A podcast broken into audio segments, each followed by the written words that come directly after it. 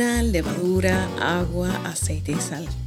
¿Quién hubiera anticipado hace 2000 años que estos cinco ingredientes serían la base para una de las comidas callejeras más exquisitas y consumidas en todo el mundo?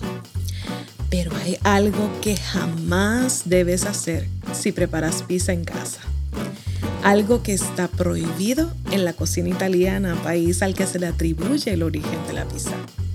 Usar el rodillo para manipular la masa. Usar el rodillo hará que las burbujas de aire que se formaron durante el proceso de fermentación desaparezcan. Esto eliminará la ligereza y esponjosidad que tanto nos gusta de la pizza. Utilizar el rodillo para alisar la masa provocará que después de horneada, la masa adquiera una textura parecida a la galleta. Por el contrario, cuando se le da forma con la mano, permitimos que las burbujas de aire se queden dentro. Soy Belma Hernández, estratega de comunicación y tu cómplice para escribir, hablar y persuadir estratégicamente hasta lograr incrementar tus clientes y seguidores. Bienvenidos al episodio número 20 de tu podcast de Pisa y Comunicación. Como te he dicho antes, este podcast es un ir y venir de pulir aspectos técnicos para que puedas desarrollar tu comunicación hasta que logres alcanzar tus metas profesionales y personales. Que seas un comunicador completo, de adentro hacia afuera, que seas y parezcas lo que dices que eres. En esta ocasión entrevisto a la mexicana Aureola del Sol. Ella es consultora digital y nos habla sin reservas sobre todos esos aspectos que tenemos que considerar si buscamos potenciar nuestra marca personal en Instagram. Pero antes quiero invitarte a visitar mi página en la web belmahernandez.com, en donde encontrarás una guía con 10 claves para optimizar tus comunicaciones en las redes sociales. Ve para allá y descarga la que es gratis. Recuerda, belmahernandez.com, vas a la pestaña de podcast y podrás descargar la guía con solo escribir tu nombre y tu correo electrónico. Te agradezco infinitamente el tiempo que dedicas a escuchar este podcast. Si te gusta, por favor cuéntale a otros para que también adquieran las herramientas que aquí compartimos. Te invito a conectar conmigo en mis redes sociales. Me encuentras en Facebook, en Instagram, en Twitter por Belma Hernández. Te espero por allá para que conversemos. De inmediato pasamos con nuestra invitada. Ella es Aureola del Sol. ¿Te parece si la conocemos un poco más antes de escucharla? Aureola es consultora política en comunicación de gobierno y campañas electorales, con especialidad en el diseño de estrategias de política en Internet. Ha desarrollado proyectos en México y Latinoamérica. En los últimos cinco años ha colaborado en campañas presidenciales de Ecuador, regionales de Colombia y en campañas de México, también en elecciones internas de distintos partidos. Sus estudios de periodismo le enseñaron a contar historias y ahora te enseña a que cuentes las tuyas en las redes sociales.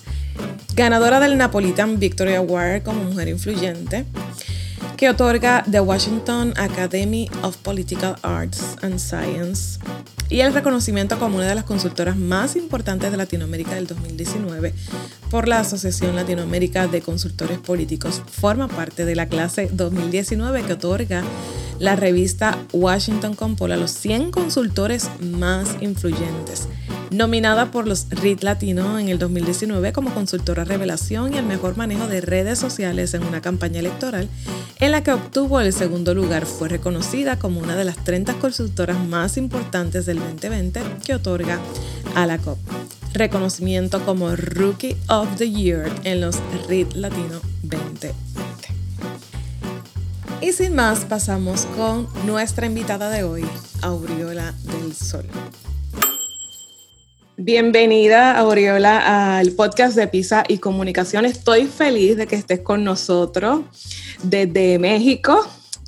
Eh, nosotros nos conocemos hace un tiempito y nos hemos conocido eh, gracias a la comunicación política, pero quisiéramos hoy hablar un poco más específicamente sobre las redes sociales y en particular sobre Instagram. Y quise invitarte a ti porque pues obviamente te sigo y veo el increíble trabajo que haces en esa red me encanta los consejos que siempre nos brinda a través de, de tus redes sobre cómo nosotros podemos potenciar nuestra imagen en Instagram particularmente. Y yo dije, mi público tiene que escuchar esto, así que te agradezco que estés con nosotros hoy. Bienvenida.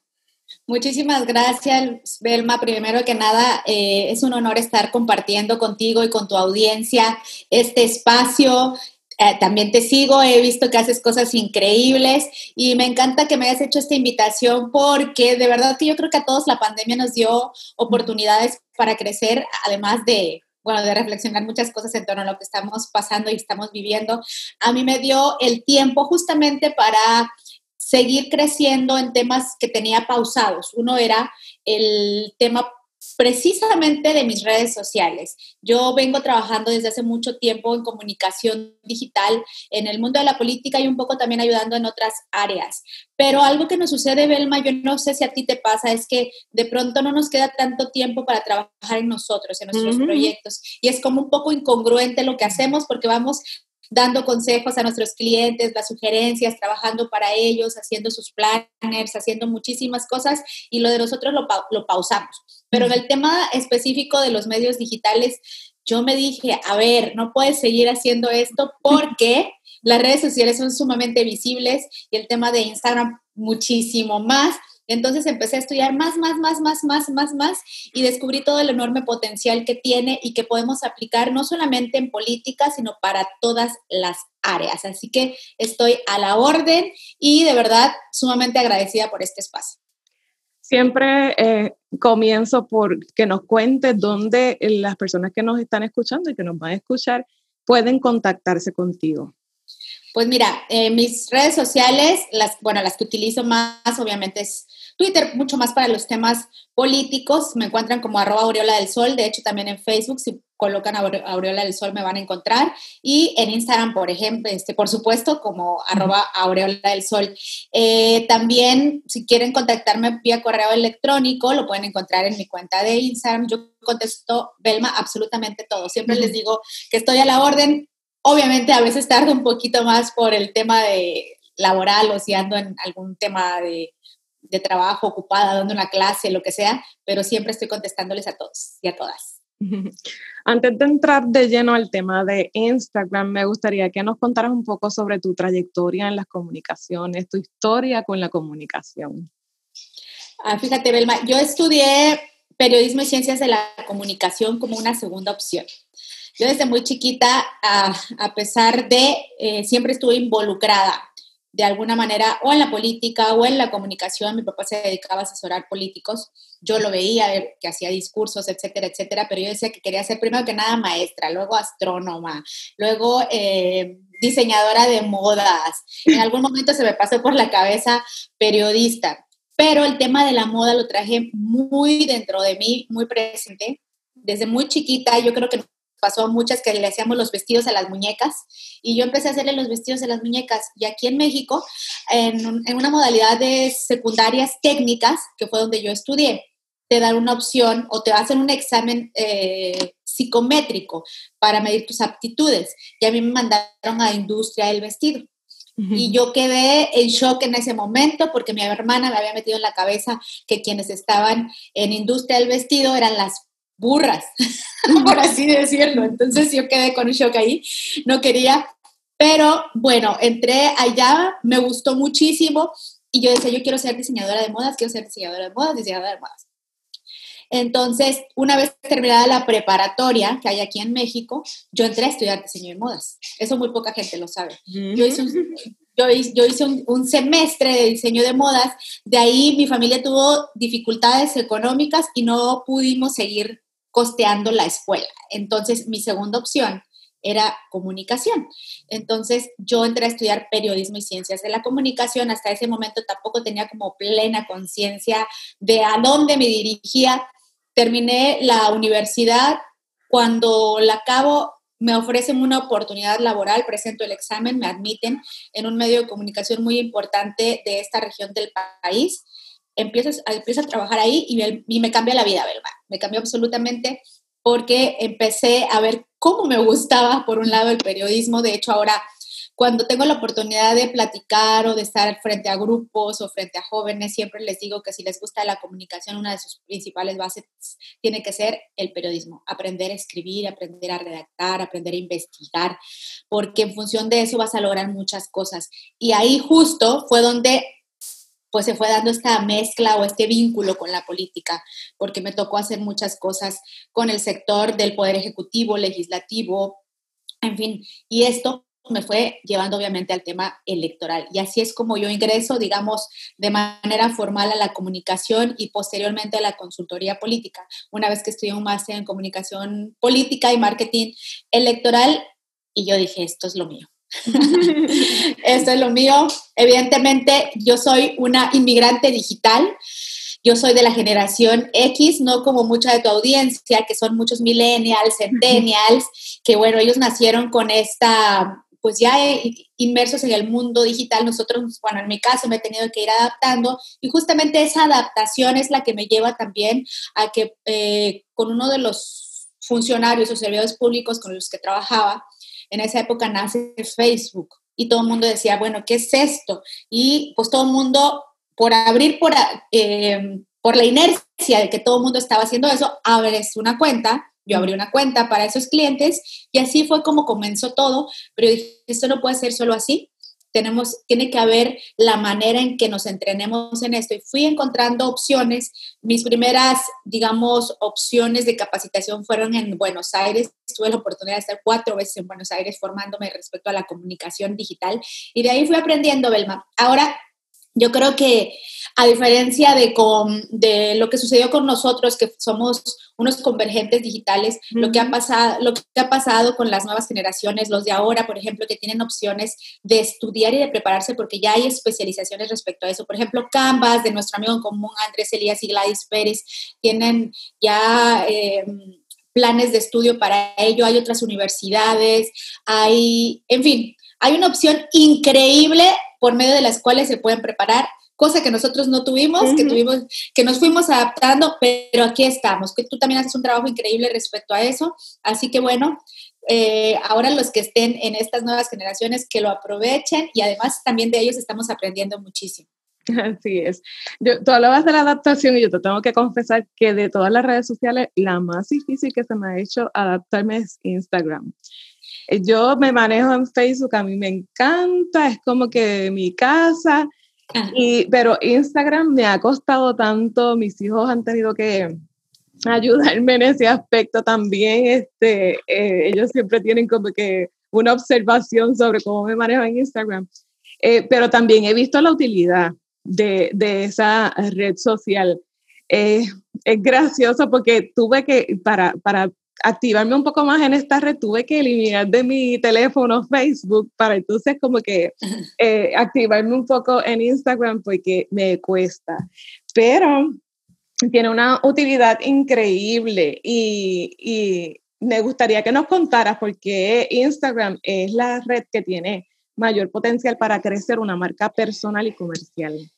Fíjate, Belma, ahora que tú lo dices que, que, es, que es muy difícil, efectivamente lo es es la red, digamos, que te tiene más complicaciones para que tú puedas crecer en cuanto a seguidores, por, decir, por decirlo coloquialmente, si lo trabajas igual que en las otras.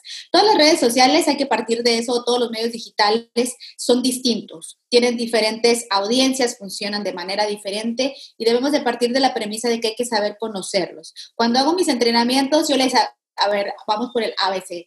Facebook es así, Instagram es así, Twitter es así, LinkedIn, por ejemplo, también es, es, como un tema también increíble para poder hablar. Pero, ¿qué ha pasado con Instagram? Porque primero nos encanta. Yo creo que quienes estamos ahí y descubrimos los porqués y cómo podemos potenciarla, nos quedamos ahí pese a las dificultades, porque haciéndolo bien y con constancia podemos tener un crecimiento increíble. De entrada, Instagram es muy visual.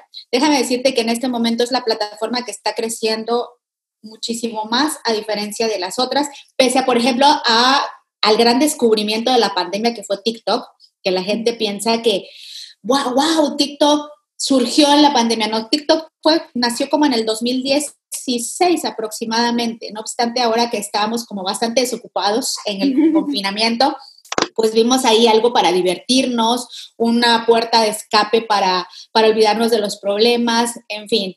Pero TikTok, bueno, también es muy, muy diferente. Em, Instagram tiene en este momento aproximadamente mil millones de cuentas activas al mes. Eh, después de Facebook es la red social con mayor número de interacciones. Es la red más visual que te puedas encontrar es la red preferida de las celebridades, de, digamos, también de las estrellas del espectáculo, del deporte y de los influencers. En Instagram se concretan el 80% de las ventas, también en términos comerciales, respecto a, por ejemplo, eh, servicios o productos. Por eso, muchos emprendedores y emprendedoras están migrando para acá porque ya se dieron cuenta de ello, a diferencia de Facebook. Facebook es la reina, digamos, de las redes sociales, porque concentra el mayor número de personas que están en redes sociales. Son aproximadamente 2.500 millones de cuentas, pero funciona de manera distinta.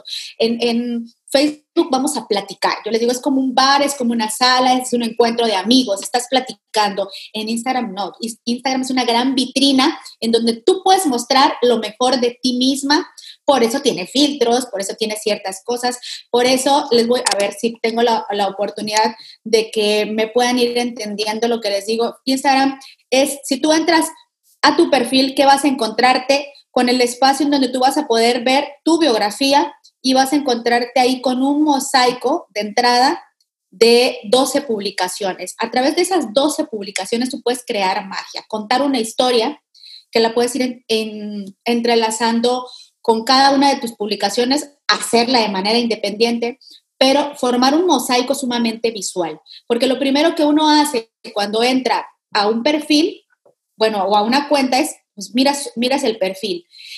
Y algo que todavía no me has preguntado, pero te lo voy a ir adelantando, que pasaba conmigo es, por ejemplo, si tú entrabas a mi perfil y veías en mi biografía, ¿quién es Aureola, consultora política? Mm, tenía ahí ciertas cosas que me caracterizan, pero tú entrabas y veías mis publicaciones y decías, mm, como que no hay congruencia entre lo que dice y lo que está publicando.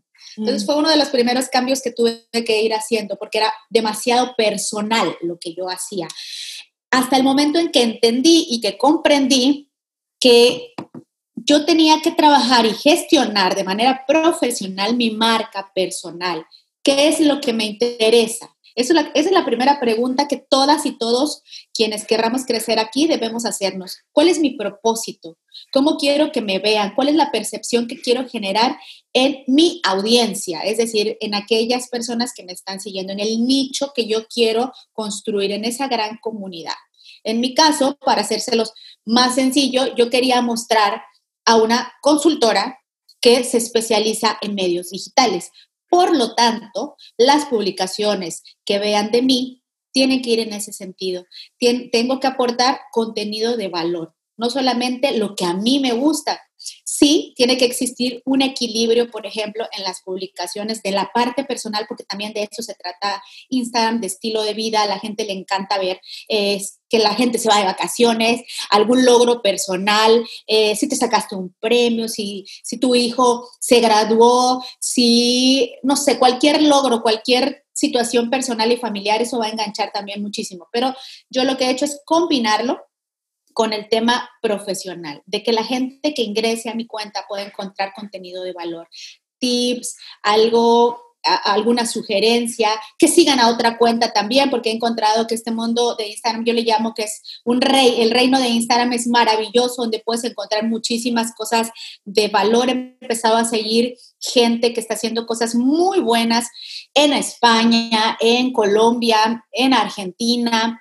Eh, no sé, hay gente muy, muy talentosa, Belma, haciendo cosas increíbles. Entonces, de entrada, como te decía, este, marca personal, ¿qué es? Todos tenemos una marca personal, absolutamente todos.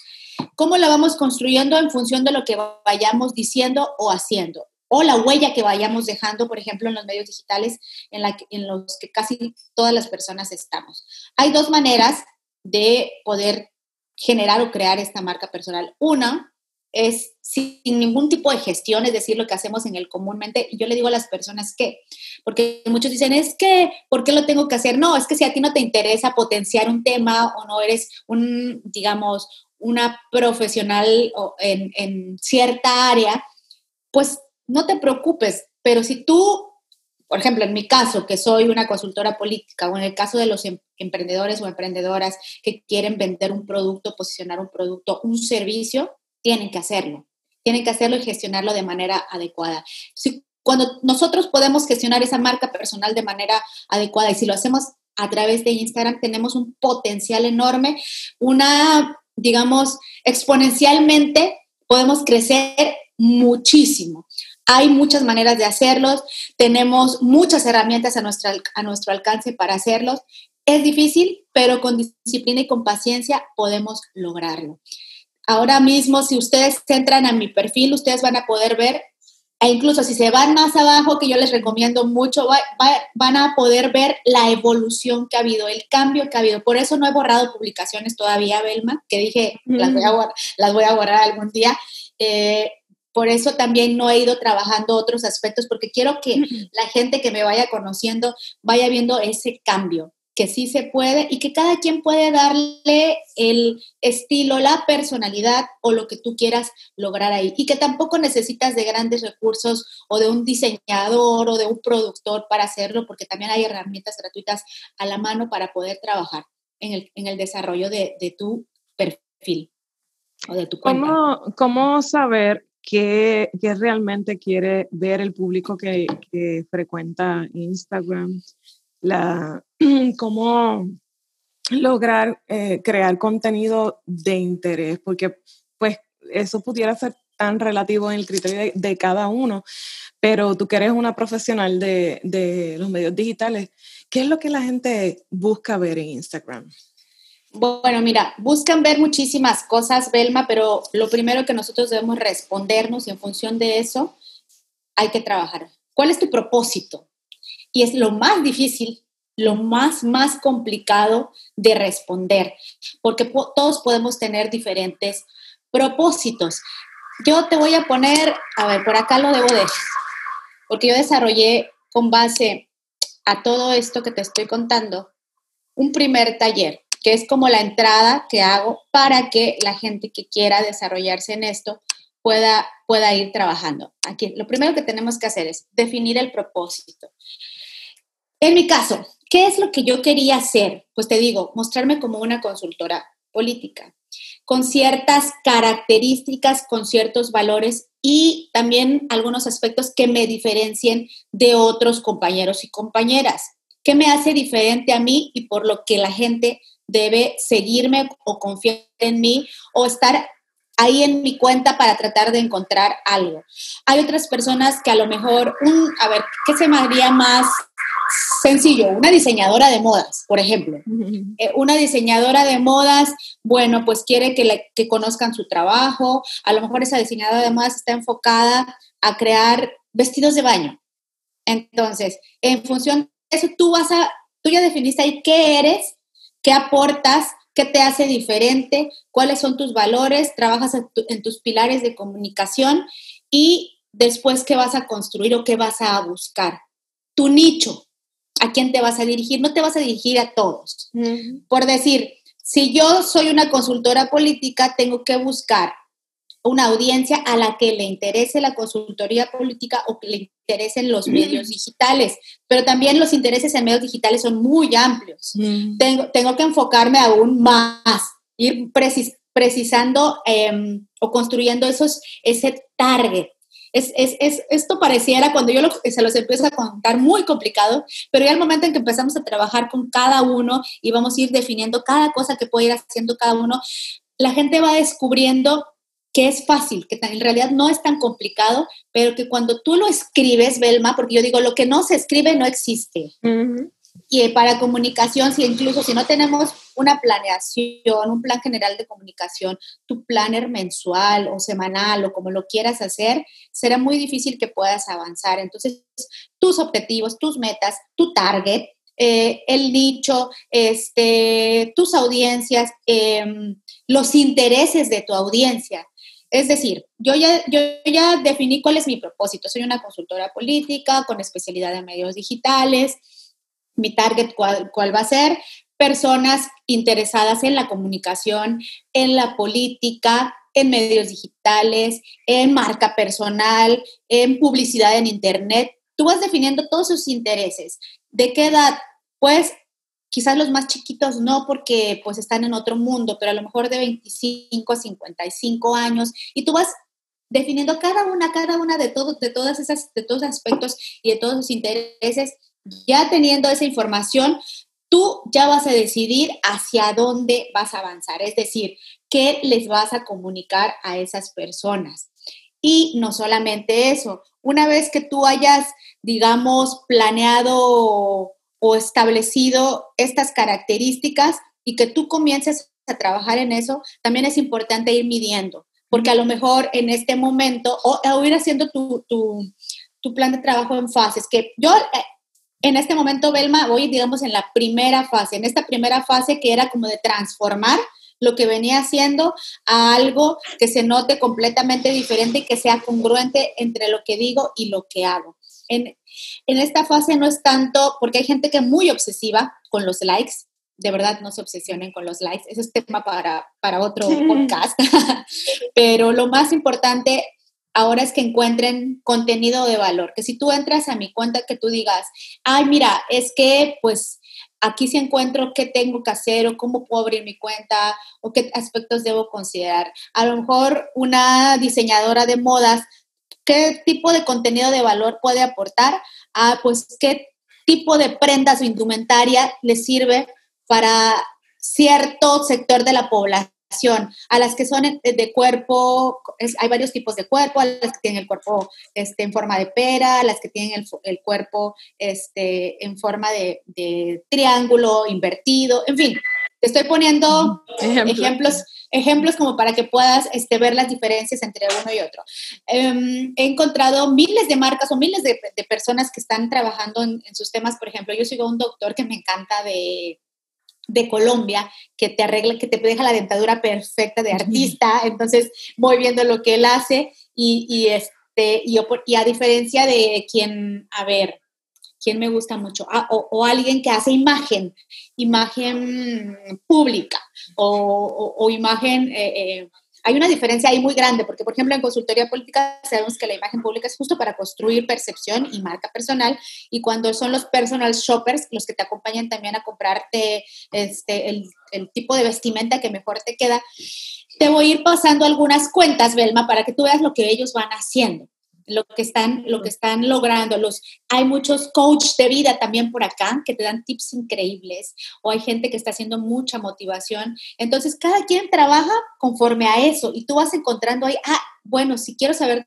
de coach de vida, bueno, entonces puedo seguir a fulana de tal. Si quiero saber de imagen pública, a lo mejor puedo seguir a Majo, a Majo Torres, que tú ya la tuviste por acá, pero tengan, veamos realmente si sus cuentas están diciéndonos que si, si, hay congruencia entre lo que dicen y en lo que están haciendo. Esto es lo primero que debemos, eh, que debemos hacer, partir de allá. Esa congruencia que debe existir entre nuestros contenidos y nuestra biografía. La, construcción de, la, de, la, biografía ese es otro tema también, interesantísimo. Eh, entonces, nos hablaste de que primero tenemos que definir cuál es nuestro propósito, eh, a quién nos vamos a dirigir, definir los intereses de esa audiencia, las edades y luego el tema de la, de la medición. ¿Cómo, cómo medimos eh, el impacto que estamos teniendo en las redes sociales, en Instagram? Mira, de Instagram te ofrece por sí misma em, sus estadísticas que tú puedes ir revisando allá. Es decir, de una manera muy sencilla para que me puedan entender, tú puedes, digamos, al final de la semana o al final del mes, verificas cómo te fue en cada una de esas publicaciones. Revisa por qué una sí funcionó más que la otra. Em, revisar en qué horarios lo hiciste. Ahorita, te voy a hablar algo específico del horario, porque esto es bien importante.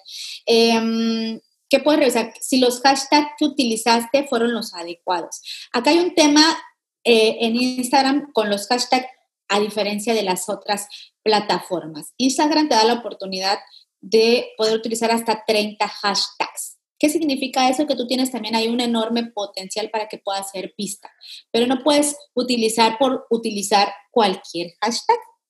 Existen algunas herramientas que te ayudan a medir o que te ayudan a identificar qué hashtag sí puedes utilizar. Además de esto, tienen que ser hashtags que se identifiquen con el tema que tú estás desarrollando. Por ejemplo, si tú vas a hablar de Instagram, pues bueno, puedes poner el hashtag. Hay tres tipos, se, se, dividen en tres grandes grupos los hashtags. Uno, los que son muy exponenciales, eh, o muy vistos, es decir, que tienen, que si tú pones, por ejemplo, Instagram, vas a ver que te van a salir no sé cuántas millones de publicaciones con ese hashtag. El segundo grupo son los de mediano impacto, que son, digamos, los que andan ahí entre 100 mil, 200 mil, y los de bajo impacto, que apenas están empezando a desarrollarse. Por ejemplo, si yo pongo, tú, tú, buscas hashtag aureola del sol, te va a aparecer a lo mejor menos de 100 o hasta 500 publicaciones, porque es un hashtag que yo solamente estoy utilizando, pero que es importante. Pero es bueno utilizar el hashtag con el nombre. Claro, de, claro, de tu marca. O sea, es decir, si tú estás este, desarrollando tu podcast Pizza y Café, entonces, este, puedes utilizar ese hashtag o si tú quieres potenciar o desarrollar el Belmari Hernández, empieza a utilizarlo.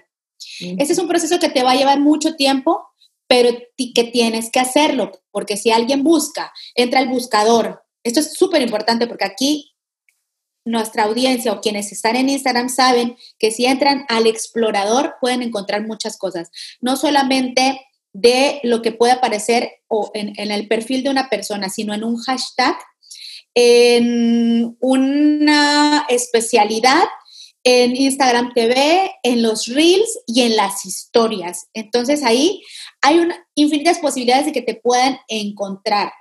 Por eso también es importante cuando te hablaba, bueno, termino el tema de, de los hashtags y me voy al tema de la biografía.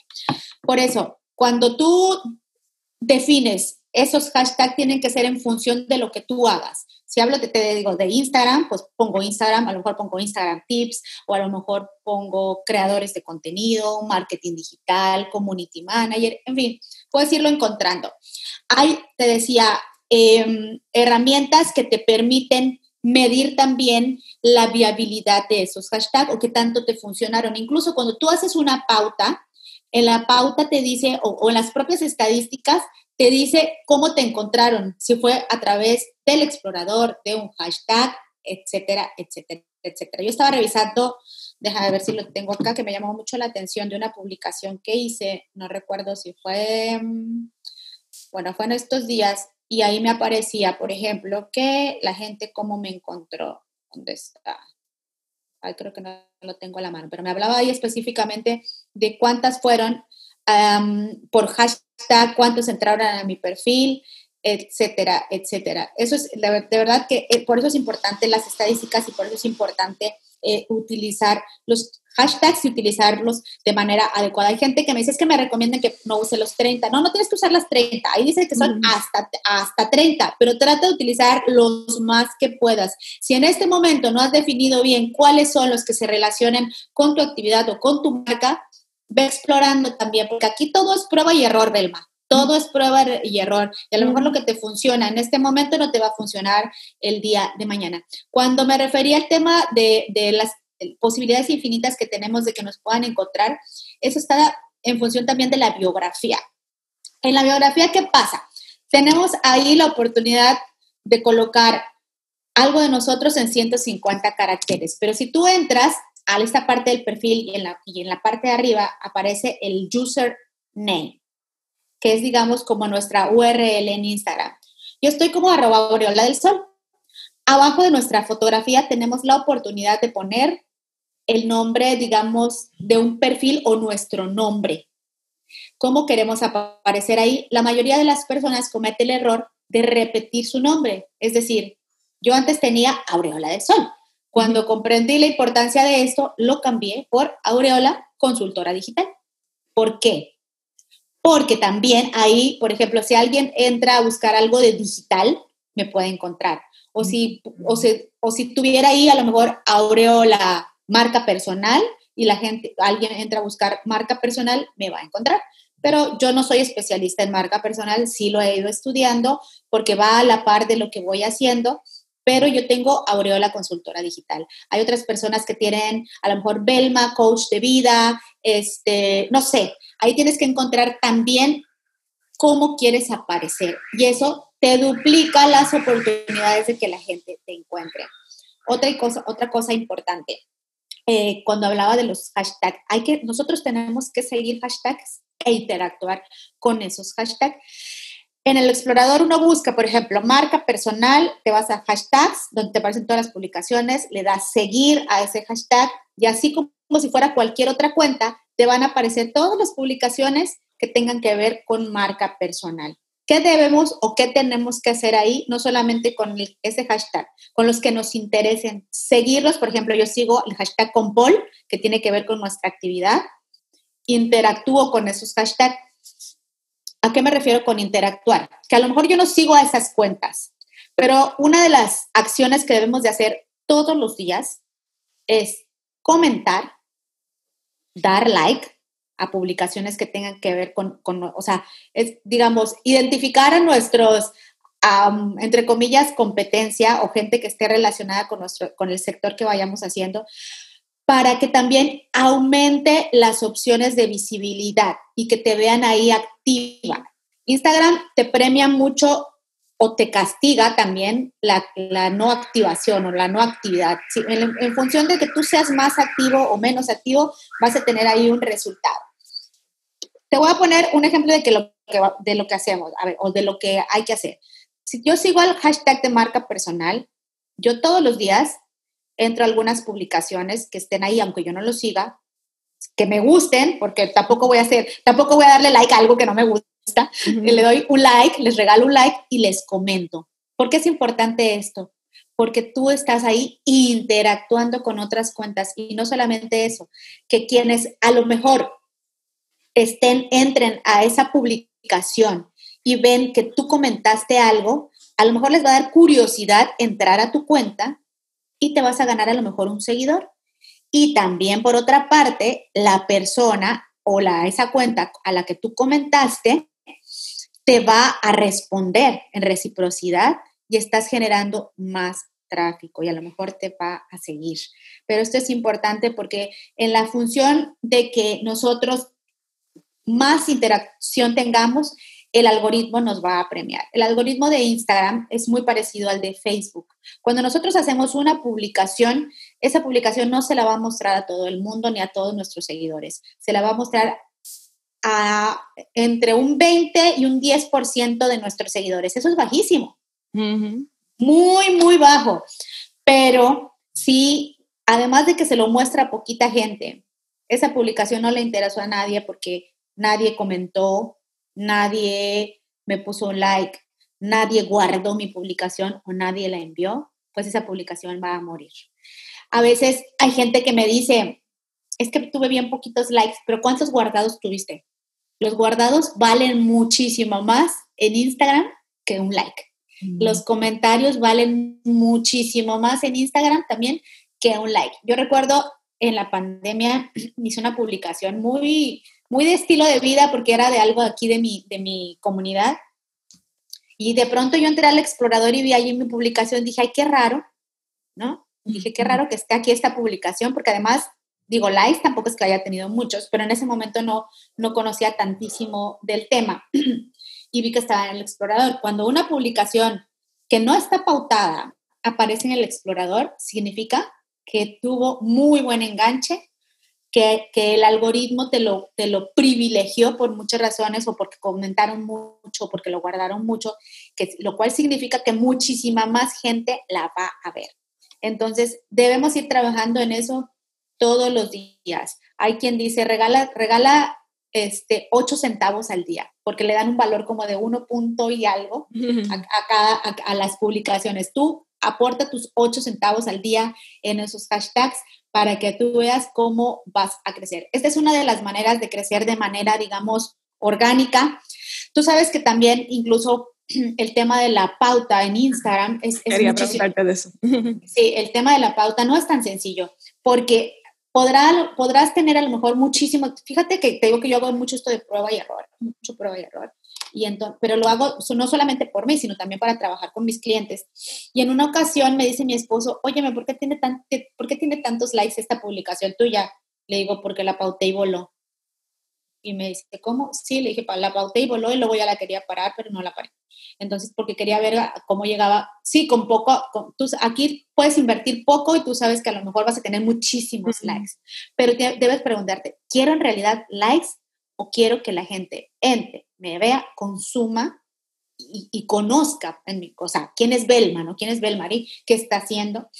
Ah, entonces, aquí, por ejemplo, ahorita en diciembre ha bajado muchísimo el alcance, no solamente en Instagram, ha bajado también en Facebook, pero eso tiene que ver mucho con el tema de la llegada de la vacuna, con el tema en general del coronavirus. Este, nos afectó también un poco las elecciones norteamericanas. Mm. Aquí en México, aquí en México nos tuvimos muchos problemas para, por ejemplo, crecer en algunos tipos de contenido y ahorita con la cercanía de las elecciones del 2021 también estamos teniendo como más problemas, está saliendo más cara la pauta, ahí tiene que ser uno bastante creativo para que nuestras publicaciones puedan, digamos, posicionarse bien y podamos lograr nuestros objetivos. Acá que yo les recomiendo sí que se haga pauta porque sí es importante. Más o menos de, de, cuánto dinero estamos hablando mensualmente, cuánto tú recomiendas. Uy, uy, Belma, yo creo que eso también va en función de tus metas. Yo la verdad no le invierto mucho a, a Instagram. Pero, a ver, ¿cuánto te podría decir? A lo mejor para, para un emprendedor, emprendedora, estaríamos hablando, a ver, unas 2.500, es que estoy sacando en dólares, ¿cuánto es? 3.000 son como 70, como 150 dólares al mes podría ser y voy a ¿Y, ¿Y qué es más efectivo, pausarle al, al perfil o a las publicaciones?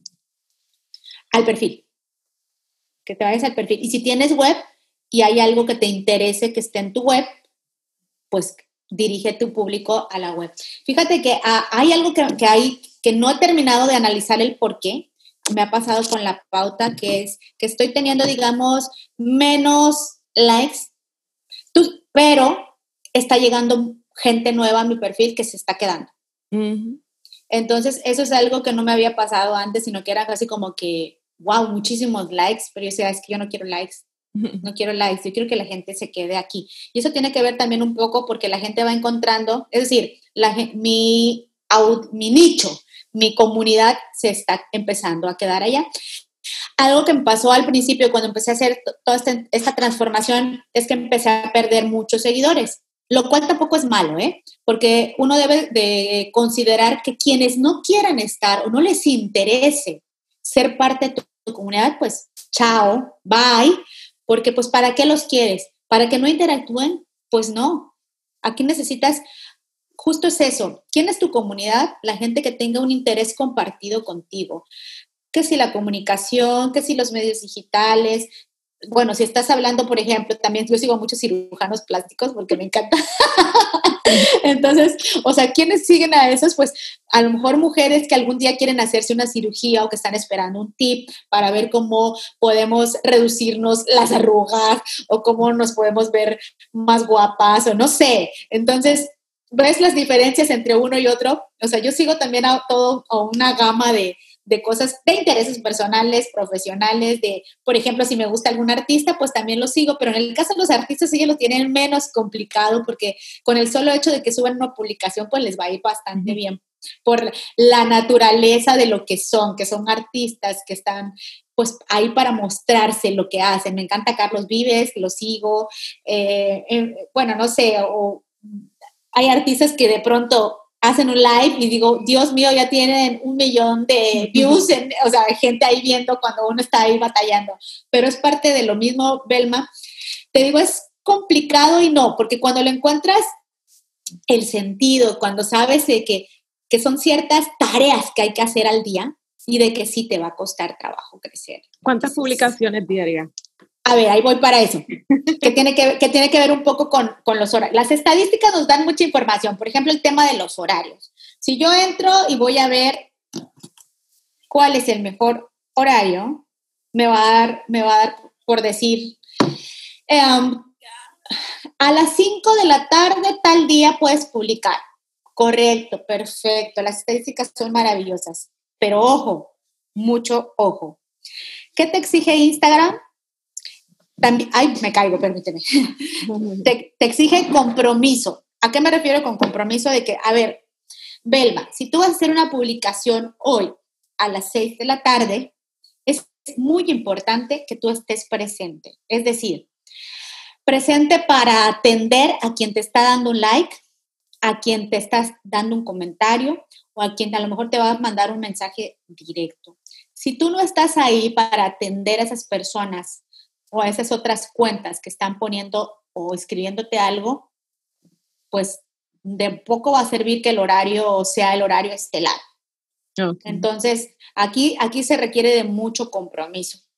y hay muchísimos tips, por ejemplo, este, al momento también de que alguien te, te comparte algo, te pone algo, a todos les doy like inmediatamente, les comento primero qué es lo que tengo que hacer. O sea, son muchas cosas que debemos de considerar. ¿Y cuántas publicaciones? dependiendo de tus objetivos. En mi caso, yo estoy haciendo entre dos a tres publicaciones. Quisiera hacer una diaria, pero los tiempos no me, no me, dan, no me dan para más, porque pues todo lo tengo absolutamente planeado. Entonces, yo voy haciendo como que una publicación que tiene que ver mucho con contenido, otra que tenga que ver con motivación o con, cosas personales, y así me la he ido llevando. Decidí armar el estilo conforme a una paleta de colores que, que trabajamos para mi marca pero cada quien puede hacerlo de manera distinta. Ejemplos hay muchísimos, métanse a explorar. O un día, bueno, yo en enero voy a abrir un taller, justamente es como el, taller de, introducción a, a potenciar tu marca personal en Instagram. Están cordialmente invitados. No voy a abrir muchas plazas. Va a ser este primero gratuito. ¿Por qué no puedo aceptar a tanta gente? Porque requiero atender a las personas, estar pendientes, eh, por ejemplo, de que tú me muestres, Belma, lo que estás haciendo, o quien entre, que me esté mostrando lo que esté haciendo y, que, y, que, yo le vaya dando las sugerencias o los tips para que puedan ir creciendo. Entonces, te digo, son, son, son, tareas diarias que hay que ir haciendo, como el tema de comentar entre los hashtags, comentar entre las publicaciones. Algo sumamente también importante que pasa acá son las colaboraciones o el co-branding que es por decir, si vas a hacer un live en conjunto con alguien más, ¿por qué te va a servir? ¿Por qué es importante que hagas lives? Em, que a lo mejor hay gente que se desespera porque dices que tengo muy poquitos views, sí, pero lo importante es que ahí se quede esa publicación y que la gente va viendo, o sea, y tanto los seguidores de la persona que va a estar contigo como los tuyos van a, van a saber que hay un live, que a lo mejor no entran todos, pero esa publicación ahí se queda y mucha gente puede entrar luego, puede verte, te refuerza también tu marca de lo que estás haciendo, refuerza esta tesis de, tus contenidos, de lo que tú puedes aportar y, e indudablemente, pues lo que vayas a hacer allá que sea algo que vaya a ser a lo mejor un día, Belma, puedo hacer algo contigo en donde estemos hablando de todo esto que tú haces, estos podcasts, cómo, cómo han ido evolucionando, cómo han resultado, cómo has ayudado a otras personas también en áreas de la comunicación. Todo eso importa, todo eso cuenta. Em, otro tipo de colaboraciones también puede ser a través de los influencers, querramos o no. Ellos, ellos tienen un lugar privilegiado, han hecho un trabajo de mucho tiempo y no precisamente tienen que ser los grandes influencers con, con millones de seguidores, no. Ah, también en este campo hay como una, eh, una clasificación de respecto a los influencers. Por ejemplo, los de entre mil a cinco mil seguidores tienen, se llaman nano influencers y así sucesivamente van creciendo. Y podemos tener colaboración con ellos que nos puede servir también porque una recomendación tú sabes que es más importante.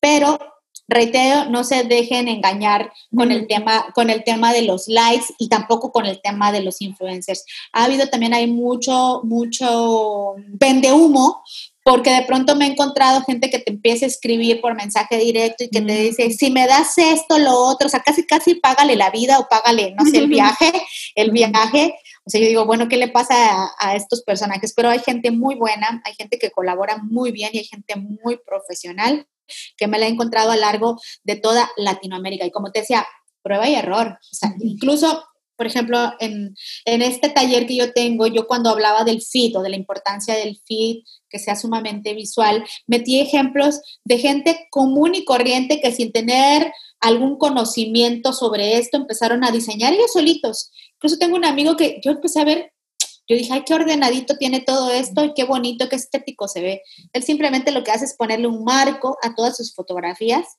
en, en, vertical y todas sus publicaciones las hace así. Entonces se ve súper bonito. Hay gente que solamente le pone un filtro, hay gente que lo diseña em, como mosaico, por ejemplo. Hay, hay, miles de estilos y uno puede ir generando el propio. ¿Por qué es importante hacerlo? Porque reitero, Instagram es netamente visual netamente visual y nos encanta ver lo que aquí sucede. Hay gente que, bueno, que comete muchos errores o que creo que todos los hemos cometido, que solamente se dedica a vender, vender, vender, vender y eso tampoco le agrada a la gente, porque esto no es para esto. O sea, sí, digamos, sí te sirve para que al final del día puedas cerrar algo, pero ¿Tú qué das? O sea, ¿qué es lo que ofreces primero que nada? ¿Solucionas un punto de dolor? ¿Hay algún espacio ahí que tú puedas encontrar para que la gente diga, ah, sí, yo quiero estar con Belma porque me ayuda en esto, me ayuda el otro y al final del día la voy a contactar? Entonces, porque la venta, digamos, descarada o, burda, se ve feo, se ve feo y a la gente no le gusta, a la gente le gusta que le des algo a cambio, que me, si es este, alguna marca de cosméticos, pues todos estos tips o tutoriales que te dan valen más y eso te va a llevar al final del día a una venta, de que, ay, es que este producto me sirvió para que la piel se me vea muchísima más tersa, lozana que me esté hidratada todo el día o este color de labio se me ve espectacular y me decido a comprar ese producto. Entonces también nosotros debemos hacerlo así, sea cual sea el servicio o producto que estemos ofreciendo. Yo quisiera que termináramos este, este tiempo con una reflexión sobre el tema de ser digital. Ah, Porque creo que, que, es muy importante que nosotros cultivemos eh, lo que es eh, nuestro interior. Así que quisiera que cerráramos con, con esa reflexión en cuanto a ese tema. Muy bien, Belma. Fíjate que también la pandemia a mí me dio la oportunidad de, yo em, estaba empezando a trabajar de que, ¿cómo voy a encontrar qué es lo que voy a hacer? ¿Qué me va a diferenciar del resto? de mis compañeros porque muchos hacen grandes cosas, se abocan al tema de la data, están haciendo investigaciones y todo. dije, sí, eso me sirve y eso yo al final del día a través de algún servicio que yo pueda contratar lo voy a obtener para mi campaña, cualquier tipo de campaña política o empresarial o de lo que sea, una campaña publicitaria, yo, yo contrato eso y lo voy, a, lo voy a obtener. Pero yo platicando y dándome cuenta con base en la experiencia eh, de, los proyectos en los que he trabajado, me he dado cuenta que a veces puedes tener toda esa gran información, todo eso que te llega, pero si, si no lo traduces de manera adecuada en un post, en una publicación bien, hecha, todo eso se va a la basura. Y entonces yo he visto casos desastrosos de eso que yo digo, ¿de qué te sirve si no puedes crear un contenido bien hecho? Entonces, yo, la diferencia o mi producto es ser digital. Para mí, ¿qué es ser digital? Es ser sencillo, emotivo y relevante. Y es de la manera en la que estoy trabajando. Ser digital tiene una doble connotación. Por un lado, ¿cómo puedes tú ser un ser digital? Yo parto de la premisa de que debemos aprender o entender la importancia de, del diálogo en la sociedad red. Vuelvo a lo mismo cuando te decía interactuar actuemos, generemos comunidad. No esperemos que nosotros hagamos una publicación y que los likes, los comentarios, los compartidos o los guardados nos lleguen por sí mismos. Si nosotros no construimos nuestra comunidad, si nosotros no dialogamos con nuestra comunidad, si nosotros no somos parte de esa comunidad, no somos unos seres digitales. Y también, esa es la primera connotación. La otra es aprender a generar contenidos que sean sencillos, que sean emotivos y que sean relevantes. Sencillos porque no significa que tengas que hacer un copy cortito. El tema de los captions es, también es otra tarea, es, otra, es otro tema que está en discusión, pero por ejemplo en Instagram triunfan mucho, digamos, o tienen mucho éxito los captions que son un poquito largos. La gente dice, es que la gente no lee, ¿no? Aquí quien se interesa en un tema sí te lo va a leer.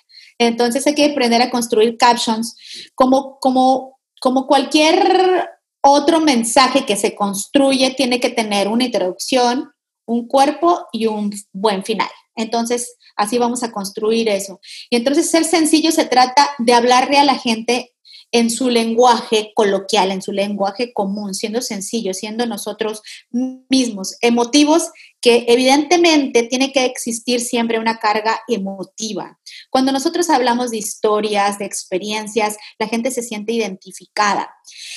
Hay una frase que yo digo muy a menudo ya, que es que solo pensamos lo que sentimos y solamente sentimos lo que percibimos. ¿Qué significa esto? Que solamente vamos a recordar aquello que nos genera una carga emotiva.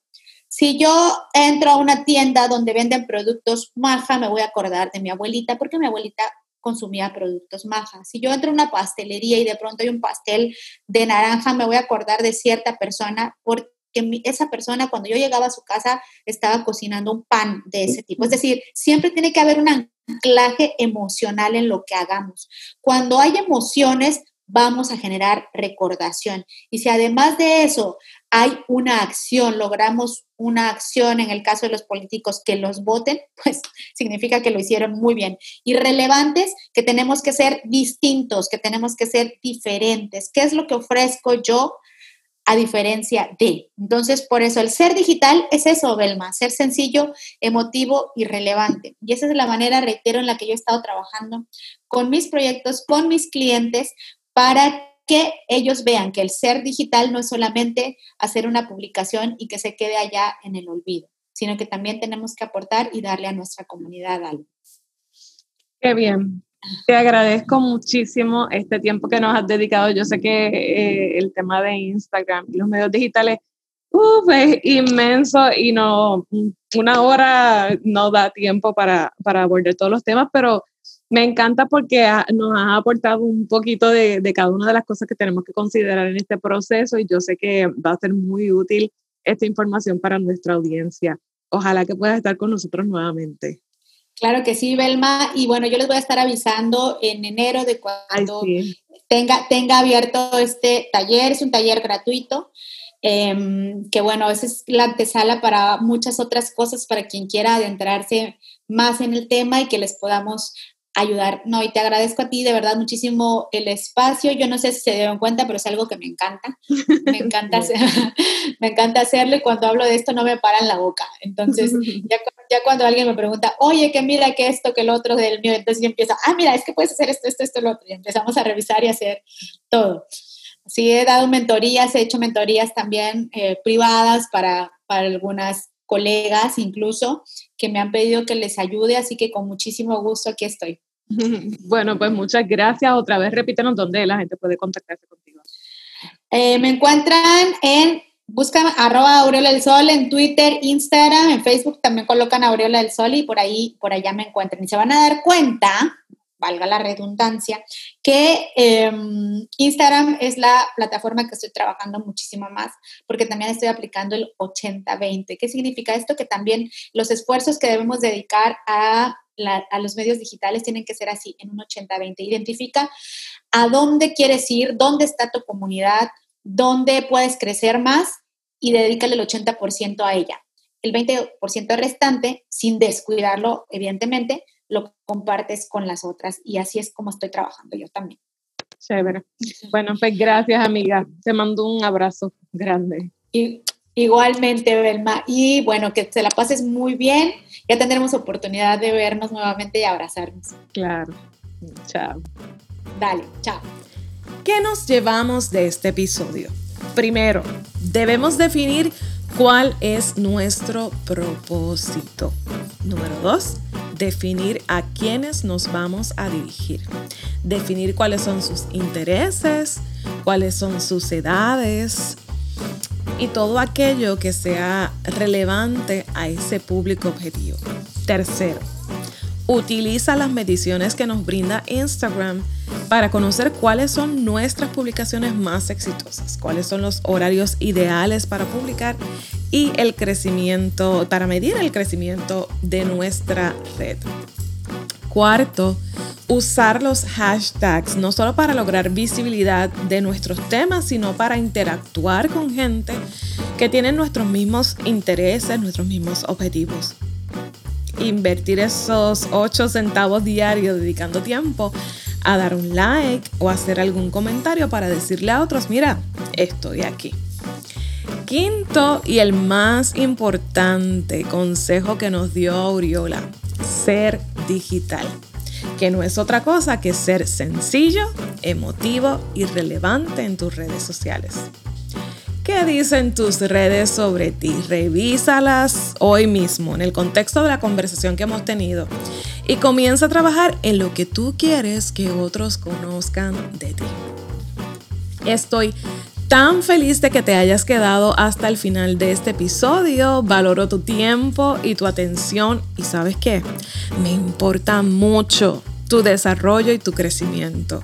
Por eso te espero en el próximo episodio y recuerda que si te gustó este podcast, suscríbete para que cada vez que salga un episodio la aplicación te avise que está disponible y no te pierdas ninguno. Y no olvides que si tienes algo que decir, dilo estratégicamente porque tú eres el mensaje. Bye, hasta la próxima.